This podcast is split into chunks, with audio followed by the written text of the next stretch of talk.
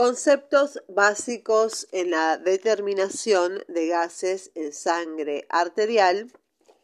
Eh, normalmente el pH arterial, el logaritmo común negativo de la concentración del ion hidrógeno, varía entre 7,35 y 7,45 cuando se respira el aire de la habitación, la presión de dióxido de carbono varía entre 35 milímetros de mercurio y 45 milímetros de mercurio y los valores de la presión de oxígeno mayores de 80 a 90 milímetros de mercurio se consideran normales, dependiendo de la edad del paciente.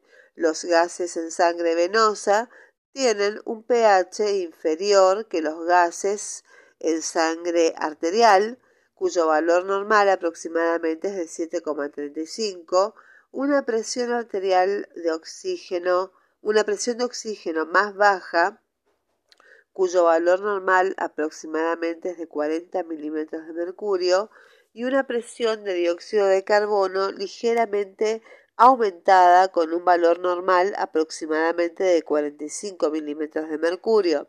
Los valores de la presión de dióxido de carbono, presión de oxígeno y pH se miden directamente, por el contrario, la concentración de carbonato, del ion carbonato, se informa habitualmente eh, que se informa habitualmente no es medida sino calculada a partir del pH y de la presión de dióxido de carbono utilizando un eh, normograma derivado de la ecuación de Henderson-Hasselbalch y de manera similar la saturación de oxígeno arterial que se informa por lo general no es mediada sino calculada a partir de la presión de oxígeno.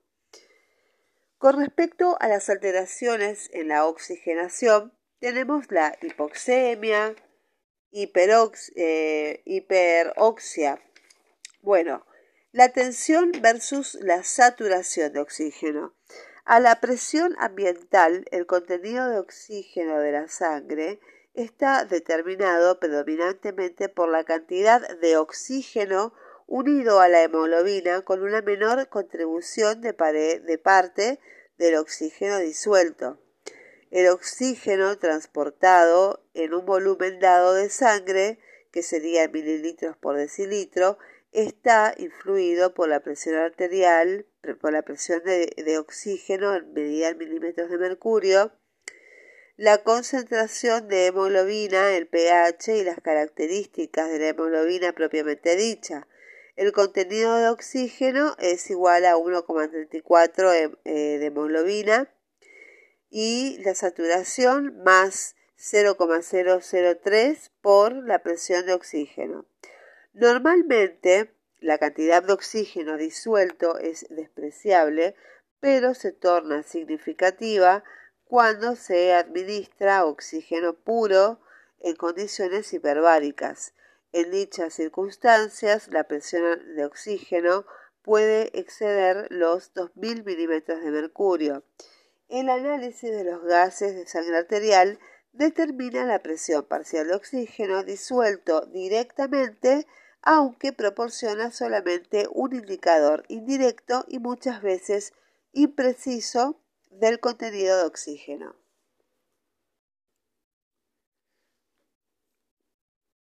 Hipoxemia. La tolerancia a la hipoxemia depende no solamente de la importancia de la desaturación, sino también de los mecanismos compensadores disponibles y de la sensibilidad del paciente a la hipoxia.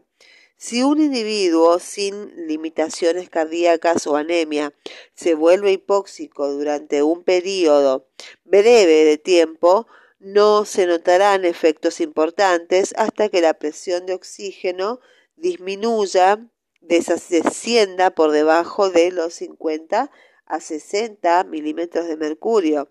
A dicho nivel, el malestar, ligera obnubilación, eh, náuseas moderadas, vértigo, alteración del juicio, eh, incoordinación, son por lo general los primeros síntomas que se advierten, que se reflejan eh, que reflejan la sensibilidad preferencial del tejido cerebral a la hipoxia, aunque la ventilación por minuto aumenta una pequeña disnea, se desarrolla a menos que la hipernea desenmascare problemas pulmonares mecánicos subyacentes como en la enfermedad pulmonar obstructiva crónica EPOC. La confusión que se parece a una intoxicación alcohólica se presenta cuando la presión de oxígeno desciende del rango de los 35 a 50 milímetros de mercurio, especialmente en individuos de edad avanzada con enfermedad cerebrovascular isquémica. Estos pacientes tienen tendencia a las alteraciones del ritmo cardíaco. Cuando la presión arterial de, presión de oxígeno desciende por debajo de los 35 milímetros de mercurio, disminuye el flujo sanguíneo renal se enlentece, el de conducción, se la diuresis y se desarrolla una bradicardia refractaria a la atropina y bloqueo del sistema de conducción. La acidosis láctica también aparece a este nivel, inclusive con función cardíaca normal. El paciente se torna letárgico u obnubilado y la hipoxia lleva a la respiración al máximo a una presión de oxígeno de aproximadamente 25 milímetros de mercurio, el individuo normal no adaptado pierde su conciencia y la ventilación por minuto comienza a descender a causa de la depresión del centro respiratorio.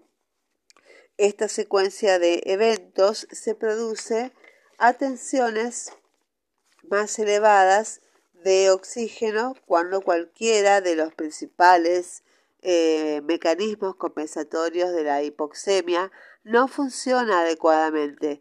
Incluso una moderada disminución de la tensión de oxígeno es pobremente tolerada por pacientes anémicos con un volumen minuto cardíaco disminuido o insuficiencia coronaria.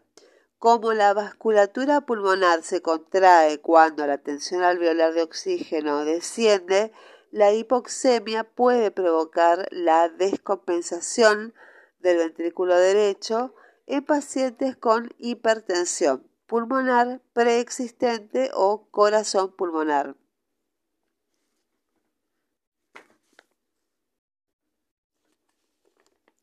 Hiperoxia. A presiones barométricas normales, las tensiones de oxígeno venoso y tisular ascienden muy poco cuando se administran oxígeno puro a individuos sanos. Por esa razón los tejidos no pulmonares se afectan escasamente.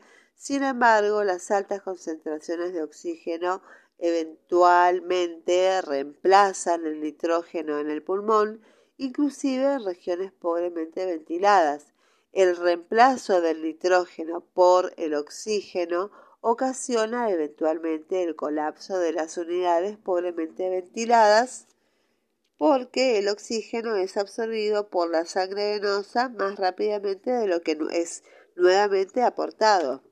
Se produce atelectasia y distensibilidad pulmonar disminuida, aún más importante, eh, las altas tensiones de oxígeno pueden acelerar la generación de las especies reactivas del oxígeno y otros oxidantes eh, perjudiciales, lesionando el tejido bronquial y parenquimatoso. Aunque la eh, lesión pulmonar producida por oxígeno se produce ciertamente en modelos experimentales que utilizan animales sanos, la toxicidad por oxígeno en los pacientes con pulmones lesionados es mucho menos segura. En el próximo episodio estaremos eh, hablando sobre alteraciones en la ventilación como hipercapnia o hipocapnia. Muchas gracias.